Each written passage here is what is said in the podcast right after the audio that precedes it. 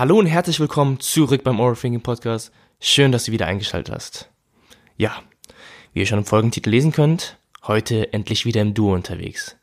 Heute habe ich einen liebevollen Gast bei mir im Podcast und zwar Joscha vom Podcast Brody. Hallo Joscha. Hallo Paddy, was geht? Schön, dass du da bist. Dankeschön, äh, dass du mich äh, eingeladen hast. Ja. Joscha, du bist der Host des berühmt-berüchtigten Frankfurter Podcast Brody.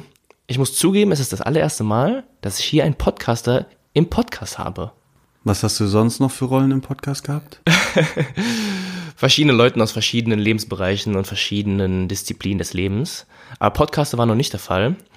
Und ja, bevor wir mal auf die Thematik gleich eingehen, wie ist denn das eigentlich, Podcaster zu sein? Wie ist denn das für dich? Ich meine, ich habe mal so Recherche gemacht. Du bist jetzt plus minus auch so seit ein bisschen mehr als einem Jahr dabei.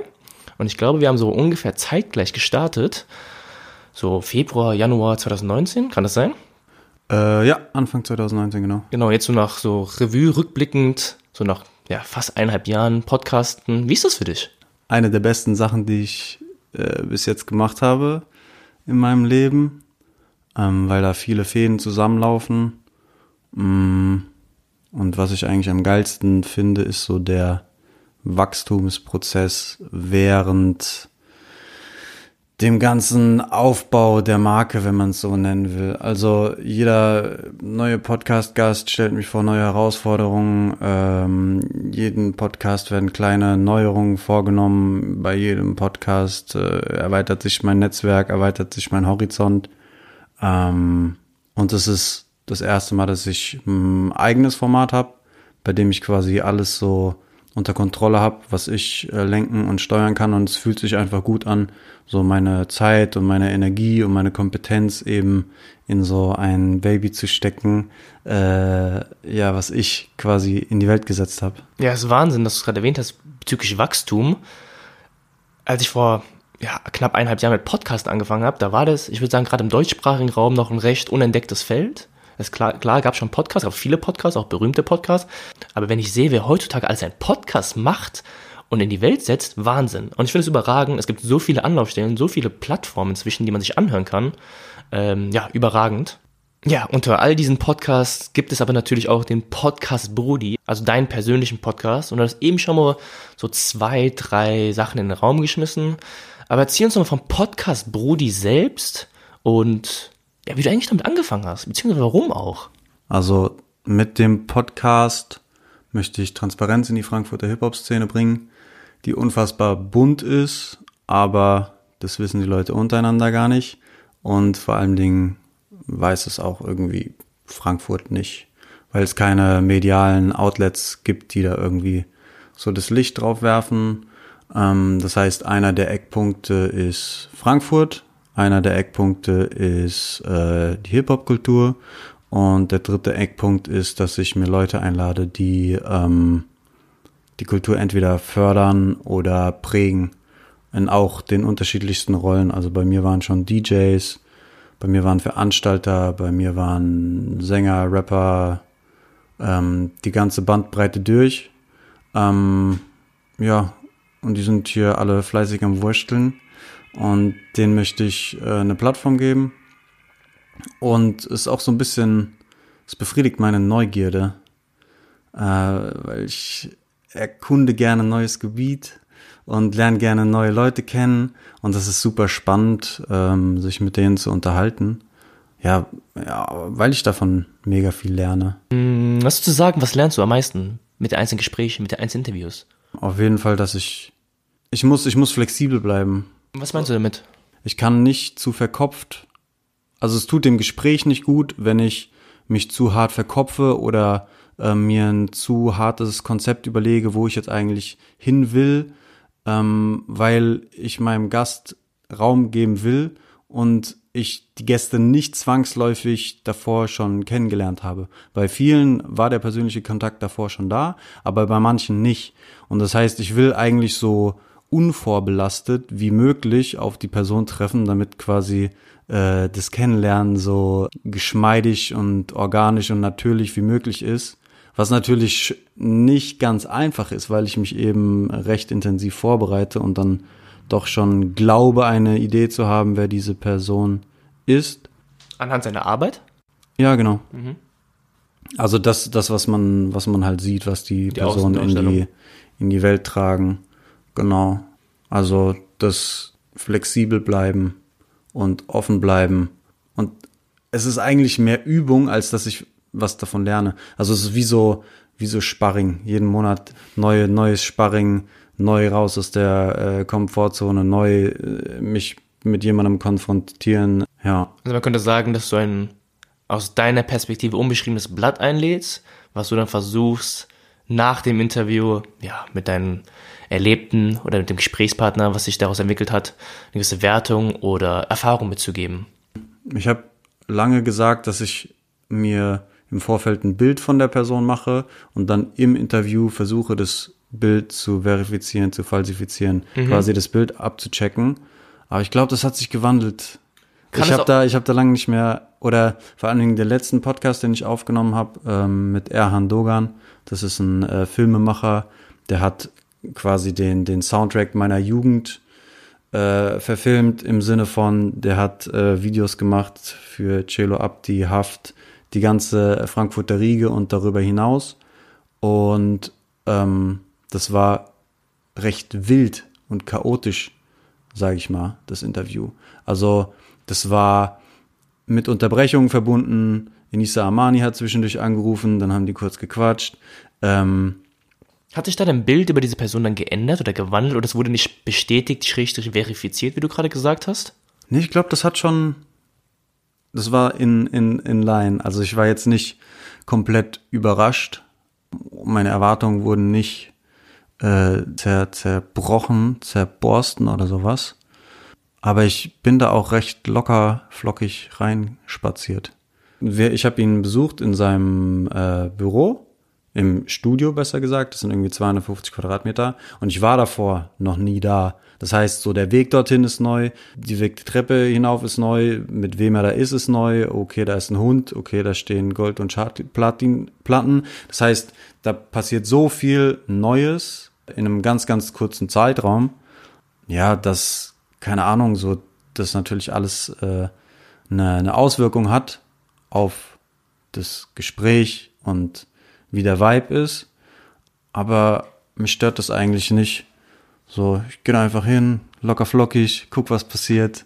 Und ja, so den Spagat schaffen zwischen gut vorbereitet sein und einfach gucken, was passiert und äh, einfach laufen lassen. Und ähm, ich finde, der Podcast gibt halt eben auch den Raum dafür, das zu machen. Definitiv. Und was sozusagen, ja, so nach knapp eineinhalb Jahren Erfahrung, was würdest du vielleicht heute anders machen, als du es vor damals eineinhalb Jahren gemacht hast? Oder was machst du anders? Also meine Bauchantwort ist es so, ich würde alles genauso machen, weil ich finde, dass sich das alles ziemlich geschmeidig entwickelt.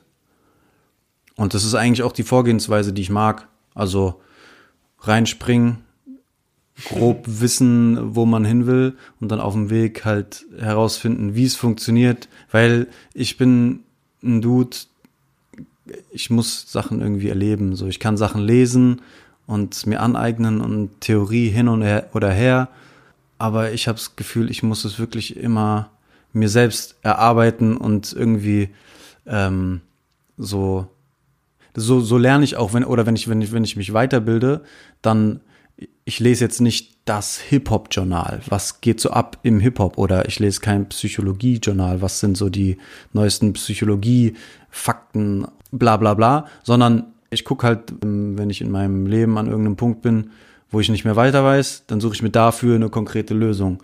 Und so, das ist eigentlich die, die, der Modus operandi, mit dem ich so durch mein äh, Leben manövriere. Du machst also gerne deine eigenen Erfahrungen.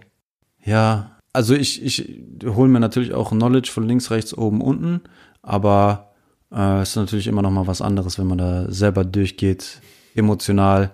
Und was ich selber mache und was ich selber erlebe, so das lerne ich wirklich. Also das ist dann drinne. So wenn ich einen Fehler gemacht habe, dann ist das drinne. Wenn ich was gut gemacht habe, wenn ich sehe, was funktioniert, dann ist das drinne und dann kann ich das anwenden. Also ich kann es praktisch anwenden und nicht nur irgendwie in der Theorie hinten gespeichert und wenn ich es mal brauche, dann habe ich Zugriff drauf, sondern so, ich habe Übung darin. ja, verstehe ich. Es gibt ein schönes Zitat, was mir da eingefallen ist, in welchem ich mich manchmal wiederfinde, dass Idioten ihre Erfahrungen machen müssen und die Schlauen lernen aus der Historie. Und habe dann gemerkt, dass ich sehr gerne Idiot bin. Aber dass es auch nicht verkehrt ist, aus der Historie zu lernen. Man muss, glaube ich, eine Balance finden. Und wie du es gerade gesagt hast, vielleicht kann man mal seine Erfahrung machen, aber man muss hier zehnmal die heiße Herdplatte anfassen, um zu wissen, dass sie brennt. Ja. ja, ja. Gut. Äh, wir wollen auch gar nicht über das ganze Podcast-Dasein, das Podcast-Leben sprechen, sondern eigentlich mehr um das Inhaltliche, was dein Podcast nämlich präsentiert. Und zwar geht es um Hip-Hop. Und du hast so von Transparenz gesprochen. Was ist denn diese Transparenz, die im Hip-Hop eigentlich fehlt? Ich glaube, dass halt da unterschlagen wird, dass es nicht nur die großen Superstars sind, die quasi die Kultur ausmachen, also die Personen, die sichtbar sind, sondern halt das kleinste Element ähm, in der ganzen Kette Teil der Kultur ist. Und ich habe das Gefühl, das ist irgendwie niemandem bewusst. Ich glaube, dem Konzertgänger ist nicht bewusst, dass er Teil der Kultur ist weil er sich vielleicht nur als Fan sieht oder als Konsument so, aber keine Ahnung, du bist dann nicht alleine auf dem Konzert, sondern du bist mit 100 Leuten auf dem Konzert, die irgendwie dieselbe Leidenschaft teilen wie du. So, vielleicht seid ihr auch eine Community und vielleicht funktioniert der Künstler auch nur, weil ihr da seid und dem zuhört. Ja, und Transparenz, weil hier viel passiert, aber es halt niemand mitbekommt. Also die, die Kultur, die, die, ähm, die funktioniert durch Austausch auch. Aber der Austausch findet hier noch nicht so intensiv statt, wie er stattfinden könnte. Das heißt, ich will, dass die Leute, dass den Leuten möglich ist, zu sehen, was hier abgeht. Äh, das ist darin begründet, dass ich äh, halt hier in, in Frankfurt, als ich angefangen habe, so zu bloggen und mich für die ganze Materie zu interessieren, keinen Anschluss gefunden habe. Also ich habe keine Leute gehabt, die so nerdy in dem Shit drinne waren wie ich. Und das hat mich genervt. Und ich wollte connecten und ich wollte irgendwie mich austauschen. Und keine Ahnung, so wenn, wenn der, der, der kleine Joscha von vor zehn Jahren so jetzt meinen Podcast hören könnte, dann wäre er schon mal ein ganzes Stück weiter, weil er sieht, ah, da gibt's ja noch die, oh, da gibt's die Tänzer, da gibt's die Baustelle, ich könnte dorthin gehen, ich könnte dem folgen, ich könnte mal gucken, was die machen. Deswegen Transparenz. Aber was meinst du, woher das kommt? Ich meine, woher kommt dieser, ja, dieser Mangel an Transparenz, wie du es nennst? Ist der, wie ist denn der Status quo der Frankfurter Hip-Hop-Szene? Ich meine, es ist ja nicht so, dass du nicht die medialen Möglichkeiten hast, die Leute zu vernetzen oder zu connecten und die einen oder anderen kennen sich wahrscheinlich auch untereinander. Aber woran liegt es, dass ja, dieser Zusammenhalt beziehungsweise diese Verbindung noch gar nicht oder diese Connection noch gar nicht existiert. Und meine Frage an dieser Stelle wäre, ist es auch vielleicht so ein Konkurrenz- oder Ellbogendenken innerhalb des Hip-Hops? Oder würdest du sagen, jetzt durch deine Erfahrung, dass du in verschiedenen Bereichen des Hip-Hops schon eingetaucht bist, ist eher ein Zusammenhalt, aber es fehlt einfach an ein paar essentiellen Baustellen?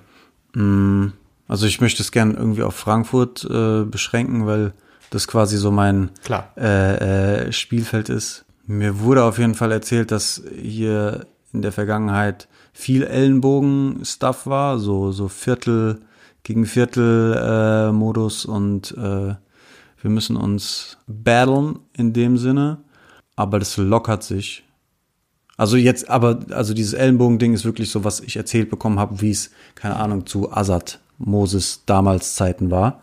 Aber da habe ich keinen Bezug zu, keinen persönlichen Bezug, da war ich nicht drinne im Zeitgeschehen, so das kriege ich nur mit aus den Erzählungen.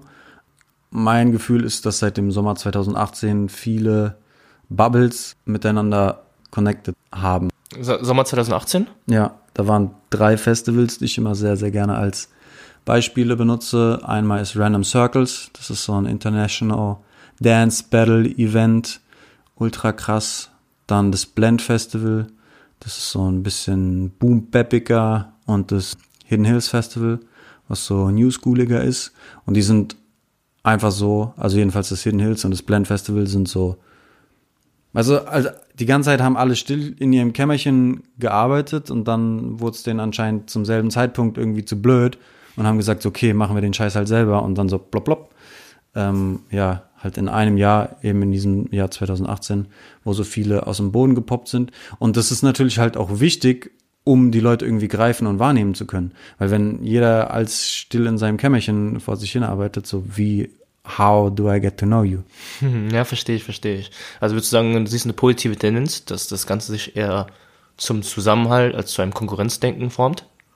Weiß ich nicht. Muss, muss, muss, muss die Zeit zeigen. Also auf jeden Fall kann man nicht auf Krampf so Zusammenarbeit erzwingen, aber ich glaube, so es sind gute erste Schritte in die Richtung gemacht, dass sich eventuell Zusammenarbeiten anbahnen könnten, weil sich die Leute jetzt vielleicht wahrnehmen. So davor haben sie, wie gesagt, alle in ihren stillen, stillen Kämmerchen gearbeitet und jetzt äh, sind sie ähm, sich bewusst, dass da noch andere sind. Ähm, ich glaube, das kann auf jeden Fall dazu beitragen und glaube deswegen auf jeden Fall, dass das eine positive Tendenz aufzeigt, ja. Du erzählst davon, dass du die Schlüsselfiguren der Frankfurter Hip-Hop-Szene in deinem Podcast einlädst. Meine Frage an der Stelle ist, was sind denn eigentlich Schlüsselfiguren, beziehungsweise wie wählst du denn deine einzelnen Podcast-Gäste aus? Auf jeden Fall müssen sie aus Frankfurt oder dem Raum Frankfurt sein. Ich habe das so explizit gemacht, weil hier halt wenige Medieninstanzen oder so sind, die versuchen hier zu pushen. Deswegen habe ich gesagt, okay, Frankfurt, das liegt nicht daran, dass ich der mieseste Lokalpatriot bin oder dass ich keine andere Mucke höre. Ganz im Gegenteil, so ich höre Musik aus allen Genres und aus allen Ländern. Aber deswegen Frankfurt. Schlüsselfigur sind eben Leute, die eigentlich sind es alles Joshas in anderen Rollen. Im Sinne von, die bauen kleine Infrastrukturelemente oder die bauen Marken oder die bauen Communities oder also sie schaffen Raum damit die Kultur Platz hat. Ich glaube, das beschreibt es ziemlich gut. Und dieser Raum, der wird durch die unterschiedlichsten Sachen geschaffen. Sei es, dass sie Musikvideos machen, sei es, dass sie irgendwie Recording-Studios haben und Künstler aufnehmen, sei es, dass sie selber vom Mic stehen und irgendwie ihre Geschichte erzählen. Ähm, ja. Ich finde es schön, was du gesagt hast, dass die Leute etwas schaffen, um der Kultur des Hip-Hops Raum zu geben. Warum Hip-Hop eigentlich? Warum in deinem Fall Hip-Hop? Du hast ja auch gerade gesagt, dass du auch Musik aus ganz verschiedenen Bereichen und Genres hörst. Warum Hip-Hop in deinem Fall, beziehungsweise warum explizit in einem Podcast? Und was definiert eigentlich die Kultur des Hip-Hops? Weil Hip-Hop ist ja mehr als nur Musik hören. Mhm, ja. Was gehört noch dazu? Das ist eine komplexe Frage auf jeden Fall. Hallo, ah, hier sind wir. Ich begreife Hip-Hop, glaube ich, wie eine Art Lebenseinstellung, wie eine Art Mindset. Es ist eine Art, Art und Weise, ans, ans Leben heranzugehen. Im Sinne von so einfach mal machen, im Sinne von ausprobieren, im Sinne von äh, ich bin ich selbst. Und Aber ist das Hip-Hop? Für mich schon. Okay. Also es ist Ausdruck, Ausdruck, Selbstausdruck, Hip-Hop gibt die Möglichkeit, ähm, dass die äh, Leute sich in unterschiedlichster Art und Weise ausdrücken können und in unterschiedlichster Weise partizipieren können. So, weil ich zum Beispiel sehe mich als Element der Hip-Hop-Kultur oder als, als, als Schaffender innerhalb dieses Kulturkomplexes, obwohl ich nicht breake, nicht DJe, nicht Beatboxe und nicht, keine Ahnung, was da irgendwelche Rucksackmenschen äh, als die fünf festen Pfeiler definieren, weil das für mich nichts ist, was in Stein gemeißelt ist, sondern weil es für mich etwas ist, was so quasi aus den Umständen heraus, aus einer Notwendigkeit heraus geboren wurde. Keine Ahnung, wenn wir jetzt irgendwie zurückgehen und uns äh, an, an so eine der Geschichten erinnern, die immer erzählt wird über die Entstehungsgeschichte der Hip-Hop-Kultur, ist halt eben Blockparty, New York, Bronx und alle kommen zusammen und Stromausfall und sie klauen Plattenspieler und keine Ahnung, dann machen sie ein paar Halligalli. Ich glaube, das hätte halt überall anders auf der Welt auch passieren können, weil quasi die, die, die, das Setting dafür dazu gesorgt hat, dass das passiert ist. Und die Disziplinen innerhalb der Kultur, die, die wandeln sich auch ständig. Genauso wie sich die Musik ständig ändert und wie quasi die Protagonisten halt immer irgendwie den, dem, dem Zeitgeist ausgesetzt sind. Das heißt, es zeigt sich dann auch immer. Also es ist schwierig, es ist wirklich, wirklich schwierig für mich zu fest, festzumachen, was es ist. Aber was ich auf jeden Fall sagen kann, ist, dass ein Aspekt, den ich liebe, ist, dass es unfassbar einfach äh, zugänglich ist. Das heißt, du könntest jetzt hier anfangen zu Beatboxen, ich könnte an zu anfangen zu rappen und bam, there we go, Hip-Hop. Ähm, also du brauchst kein Degree, das ist egal, wo du herkommst. Aber das gilt ja für sämtliche Genres und auch Sachen, die du gerade gesagt hast bezüglich nein, Lebenseinstellung. Nein, nein, nein, nein. Äh, wenn du irgendwie eine Band brauchst und ein Schlagzeug und eine Gitarre, dann ist es was anderes. So, Hip-Hop, du brauchst wirklich nichts, um das zu machen. Du brauchst nur dich. Let's go. Du brauchst kein Degree, du brauchst keine Gitarre, du brauchst kein Schlagzeug, du brauchst keinen Raum. Du findest den Raum einfach. Das heißt, die Einstiegshürde ist nicht so hoch gesetzt. Ich glaube, das ist einer der Gründe, warum viele Leute aus sozial schwächeren äh, Schichten ähm, sich eben der äh, Kultur bedienen, weil sie eben nicht erstmal irgendwie durch so ein Bildungslabyrinth laufen müssen, weil sie nicht eben diese Gadgets brauchen, um dort dran partizipieren zu können, sondern die können einfach machen. So, du hast nix, bring dich mit, bring deinen Charakter mit, bam, Attacke. Also würdest du sagen, dass im Vergleich zu anderen Genres oder Musikrichtungen die Eintrittsbeschränkungen bei Hip-Hop sehr niedrig gehalten sind, wenn ich das richtig verstanden habe? Genau. Okay. Also das äh, sorgt dafür, dass halt natürlich auch viel, viele Missstände nach oben gespült werden. Was das heißt, ähm, soziale Missstände werden nach oben gespült, äh, gesellschaftliche Missstände, sei es jetzt irgendwie ein verschrobenes Frauenbild oder sei es irgendwie kapitalistische Filme, die so tief verwurzelt sind. Und es gibt keinen kein Quality-Check im Sinne von so, jetzt, wir könnten jetzt einen Song machen und der könnte morgen komplett durch die Decke gehen. Und zwischendrinne findet keine Zensur statt.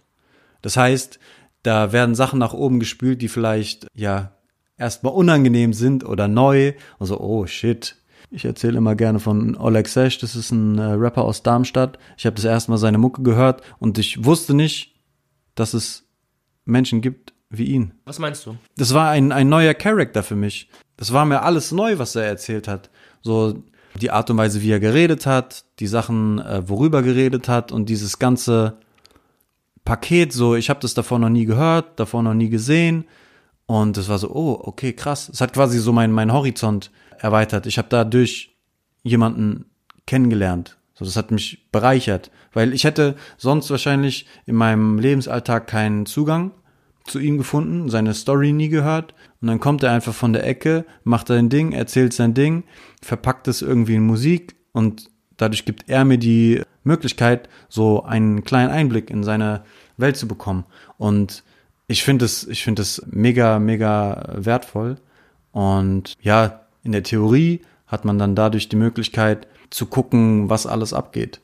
In der Praxis ähm, führt es, glaube ich, oft dazu, dass Leute zu schnell judgy werden, im Sinne von so, oh, das ist ja ein Krimineller oder oh, der hat ja ein kaputtes Frauenbild oder oh, das geht ja gar nicht, was der macht. Aber gehen wir mal kurz darauf ein, sorry, dass ich unterbreche, weil du jetzt kaputtes Frauenbild zwei, dreimal schon erwähnt hattest oder diese kapitalistischen Filme, die manche schieben. Und es gibt ja schon, sage ich jetzt mal, provokante Songtexte aus der Hip-Hop-Schiene oder Rap-Schiene. Sind die Teil der Hip-Hop-Kultur oder ist es einfach eine fehlgeleitete Denkweise in der Kultur? Oder woher kommt es, dass es ja in diesem Genre präsenter ist als zum Beispiel in anderen? Boah, da habe ich keine genaue Analyse gemacht, aber ich glaube, dass das passieren muss, so weil das sind Leute, die in der Gesellschaft leben und die drücken sich aus und wie Falk, ein OG-Hip-Hop-Journalist, äh, gerne sagt, Hip-Hop als Spiegel der Gesellschaft. Ähm, das heißt, wenn da sexistische Filme passieren oder äh, mies kapitalistische Filme, dann ist das nicht allein der Hip-Hop-Kultur zuzuschreiben, sondern zu großen Teilen einfach den gesamtgesellschaftlichen Umständen. Das heißt, wenn jetzt irgendwie äh, neun von zehn Songs Turbi Turbokapitalismus und Sexismus Filme schieben, dann ist die Frage so, boah, also die Frage ist nicht, oder, oder die Schlussfolgerung sollte nicht sein, Hip-Hop ist böse, sondern man sollte sich auf die Reise machen und überlegen so, boah, warum warum verdammt ist anscheinend äh, Sexismus so ein, so ein breit äh, verbreitetes Problem und warum äh, schieben die Leute so hardcore Konsumfilme, Kapitalismusfilme? Das sollte die Frage sein und nicht, ah, Scapegoat, da, Finger drauf. Was nicht heißt, dass sich auch so die, die Kultur äh, und die, die Leute innerhalb der Kultur kritisch damit auseinandersetzen sollen, was da quasi auch multipliziert wird und nach außen getragen und vorgelebt. Stichwort Vorbild.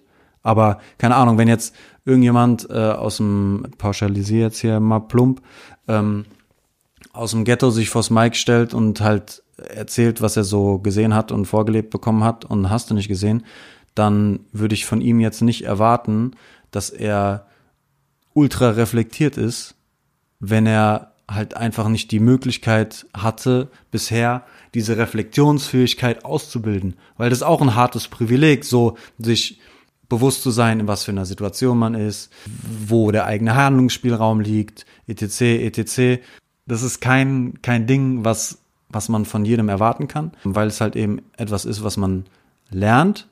Und nicht jeder Mensch hat die Möglichkeit, diese Sachen zu erlernen oder die Umstände, in denen er sich befindet, begünstigen nicht zwangsläufig, dass da irgendwie eine, eine, eine starke Reflexionsfähigkeit ausgebildet wird. Geh nochmal auf den letzten Punkt ein, was du gerade gemeint hast, dass die Umstände nicht dazu in der Lage sind oder dass die Umstände nicht dazu befähigt sind, dass jemand die nötige Reflexionsgabe mitbringt. Wenn du die ganze Zeit im Hamsterrad drinne bist, wenn du die ganze Zeit in einem, in einem Trott drinne bist, wenn du die ganze Zeit irgendwie in deinen Konsumfilm drin hängst, keine Ahnung, du gehst zur Arbeit und dann kommst du nach Hause und dann musst du da irgendwelche Brände löschen, dann guckst du Netflix, dann gehst du schlafen, dann nächste Tag wieder, dann hast du keine Zeit, um das, was du tust, zu verarbeiten und zu reflektieren. Das heißt, wenn du die ganze Zeit in so einem Machen drinne bist, äh, die ganze Zeit in so einem Apparat, in so einem Vor Vorwärtsgehen, dann bietet sich nicht die Möglichkeit, diese Fähigkeit äh, auszubilden. Und meinst du jetzt, Hip-Hop bricht das System und hilft bei der Reflexionsaufgabe? Ähm, es ist auf jeden Fall dadurch, dass es so niedrigschwellig, einen so niedrigschwelligen Zugang ermöglicht, etwas, wo ziemlich viel passieren kann. Man könnte das dazu nutzen und ich denke, dass das auch auf jeden Fall dazu führt, dass gesellschaftliche Veränderungen äh, stattfinden. Aber ja, das ist ein Tool, ist, ist eine Möglichkeit, es kann passieren, kann aber auch ganz viel Schmodder passieren. So kann alles, kann alles passieren, weil so das daraus bestimmt ist, wer quasi sich da ausdrückt und wer so seine Energie da reingibt und wer da mitspielt, wer da partizipiert, so. Ja, ja, ich finde es interessant, was du dazu erzählst. Also Hip-Hop in der Gesellschaft, gesamtgesellschaftskritische Umstände, aber auch die Kultur des Hip-Hops, wie die eigene Lebenseinstellung beeinflusst und verändert und prägt.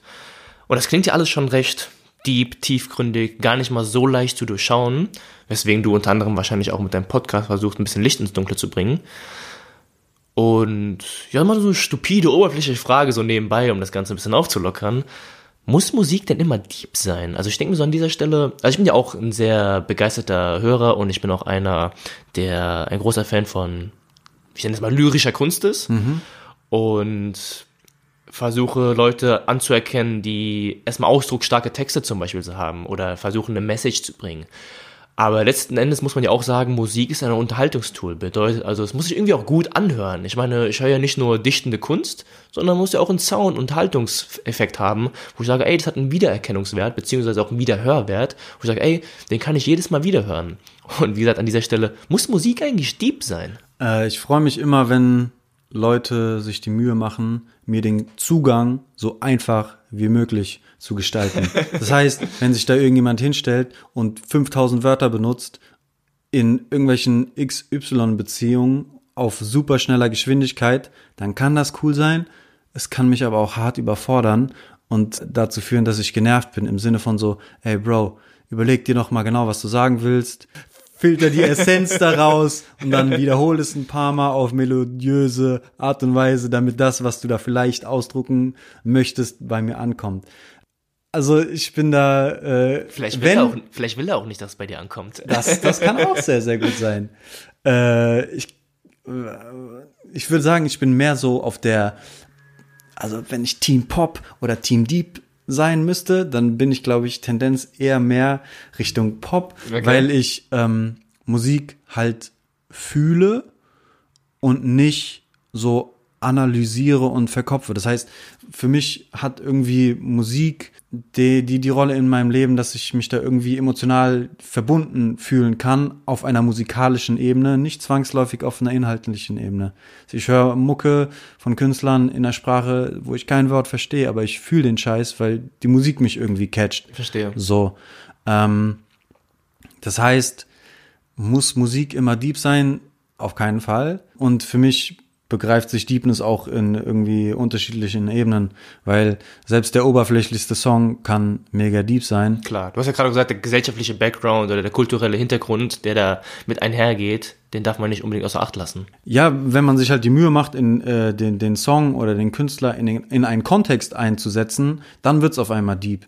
So, keine Ahnung, wenn du, wenn du die ganze Zeit, äh, wenn, wenn, wenn neun von zehn Songs irgendwie Straßenrap-Songs sind, wo die Leute immer dasselbe reden, so dann, das sagt was so. Vielleicht sind da sehr viele Leute, die irgendwie ein, ein, ein Sprachrohr brauchen, eine Plattform brauchen, um sich, um sich ein Gehör zu verschaffen. Vielleicht. Oder dass sie die ganze Zeit dasselbe erzählen. Ja, vielleicht sieht deren Welt halt ähnlich trist aus, so.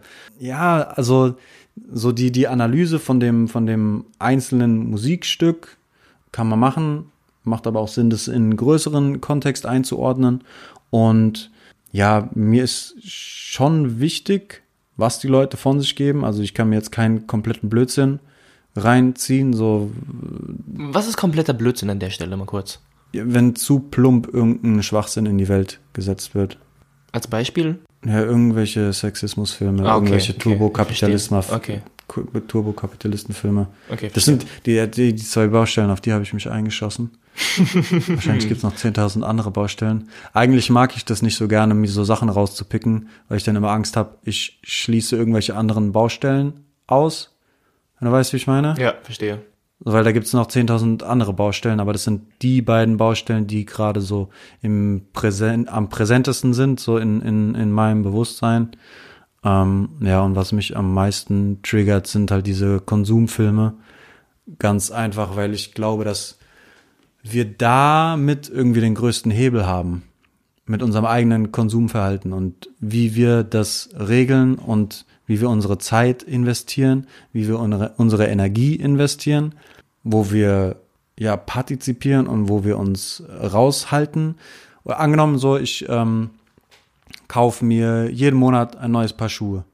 So, dann investiere ich Geld in dieses Fast Fashion Mode, kauf immer neue Sachen Ding und sorge dafür, dass das länger lebt, dass das weiter besteht. Ich kann mein Geld aber auch nehmen und keine Ahnung, das jeden Monat in meinen Podcast stecken. Oder ich kann das nehmen und äh, beim Bauern um die Ecke mein Gemüse kaufen. Bla bla bla. Also ich glaube, da ist halt so der individuelle Handlungshebel am, am größten. Und ich glaube, so kann man dann auf lange Sicht auch strukturelle Änderungen herbeiführen. Ich bin ein sehr, sehr praxisliebender Mensch.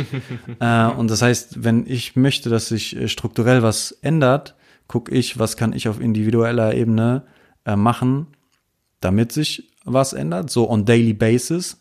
Und wenn dieses Denken halt bei vielen Leuten ist, so dann ändert sich die Struktur, weil sich die Struktur dann anpassen muss. Ganz einfach, wenn, wenn nicht mehr jeden Monat ein paar Schuhe gekauft wird, sondern du kaufst dir, keine Ahnung, zwei Paar Schuhe oder nur die Sachen, die du brauchst. Was, was für Auto, Digga. Leben in Frankfurt. So, wozu brauchst du ein Auto? Das ist einfach nur dumm. Und warum brauchst du so ein, so ein, so ein schnelles Auto und so ein großes? Also, ich verstehe nicht. Also, so Statussymbole, ich finde die eher, wenn, wenn jemand so ein fettes Auto hat, dann bin ich nicht so, boah, cool, der hat's geschafft, sondern ich denke mir so, hm, das Geld hätte er auch irgendwie sinnvoller investieren können. Da hätte er einen Arbeitsplatz schaffen können, da hätte er dies oder das machen können ich wünsche mir halt, dass das so ein bisschen flippt, weil so das, was wir sehen und was so in der materiellen Welt irgendwie unterwegs ist, das ist, das ist Käse, Bro. Das ist Käse, Bro. so, es ist im, am Ende des Tages ist es wertlos. So, mir sind zwischenmenschliche Beziehungen so das aller, aller wertvollste. Und ich würde mir wünschen, dass es sich dahingehend irgendwie äh, wandelt. Preach. Mies, mies abgeschweift, aber.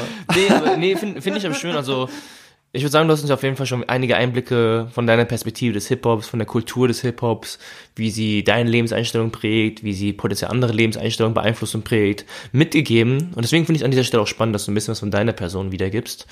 Denn ja, es sagt ja auch einiges über dich aus, beziehungsweise nicht nur über den Podcast selbst, den du da gibst, sondern auch über die Person, die dahinter steht. Und da wir schon leider zum Ende langsam kommen, ich meine, so schnell geht es heutzutage, äh, würde ich dir ganz gerne noch die eine oder andere kurze, knackige Frage stellen, um Let's einfach ein go. bisschen den Joscha aus Podcast Pro nochmal ein bisschen zu erörtern. Rock'n'Roll. Was ist für dich Erfolg? Beziehungsweise wann würdest du dich Erfolg, als erfolgreich bezeichnen? Wenn ich jeden Tag dankbar aufstehe und zu Bett gehe. Wenn du finanziell unabhängig wärst, was würdest du machen und wieso? Also ich, ich würde aufhören zu arbeiten und versuchen, ein alternatives Bildungssystem zu etablieren.